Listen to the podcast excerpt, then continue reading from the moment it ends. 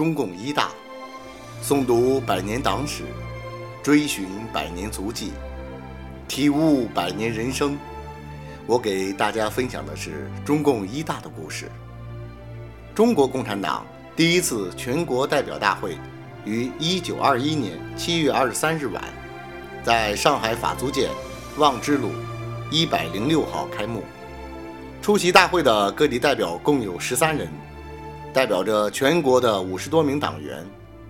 当时对党的创立做出了重要贡献的李大钊、陈独秀，因各在北京和广州，工作脱不开身而没有出席大会。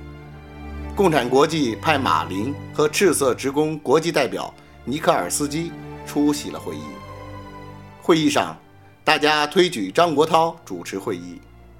毛泽东和周佛海做记录。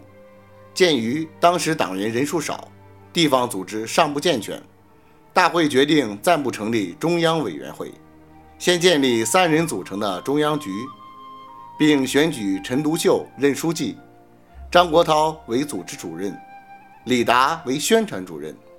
党的第一个中央机关由此产生。当晚，代表们正在开会时。一名陌生的中年男子突然闯入会场，环视一周后又匆忙离去。具有长期秘密工作经验的马林立即断定此人是敌探，建议马上终止会议。大部分代表迅速转移。十几分钟后，法租界巡捕包围搜查会场，结果一无所获。由于代表们的活动已受到监视。会议无法继续在上海举行，于是代表们分批转移到浙江嘉兴南湖，在一艘游船上召开了最后一天的会议。最终，中共一大通过《中国共产党纲领》，确定党的名称为中国共产党，规定党的纲领是：革命军队必须与无产阶级一起推翻资本家阶级的政权。承认无产阶级专政，直到阶级斗争结束，即直到消灭社会的阶级区分，消灭资本家私有制，没收机器、土地、厂房和半成品等生产资料，归社会公有，联合共产国际。纲领明确提出，要把工人、农民和士兵组织起来，并确定党的根本政治目的。是实行社会革命。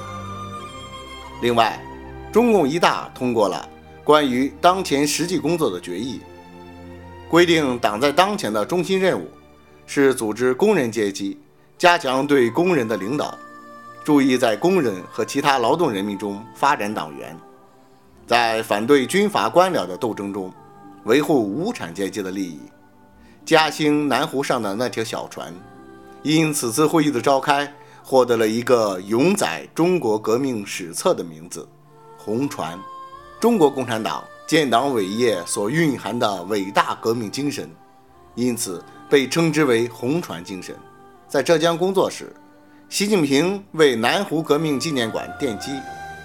二零零五年六月，他在文章《弘扬红船精神，走在时代前列》中，对红船精神作出概括：开天辟地。敢为人先的首创精神，坚定理想、百折不挠的奋斗精神，立党为公、忠诚为民的奉献精神。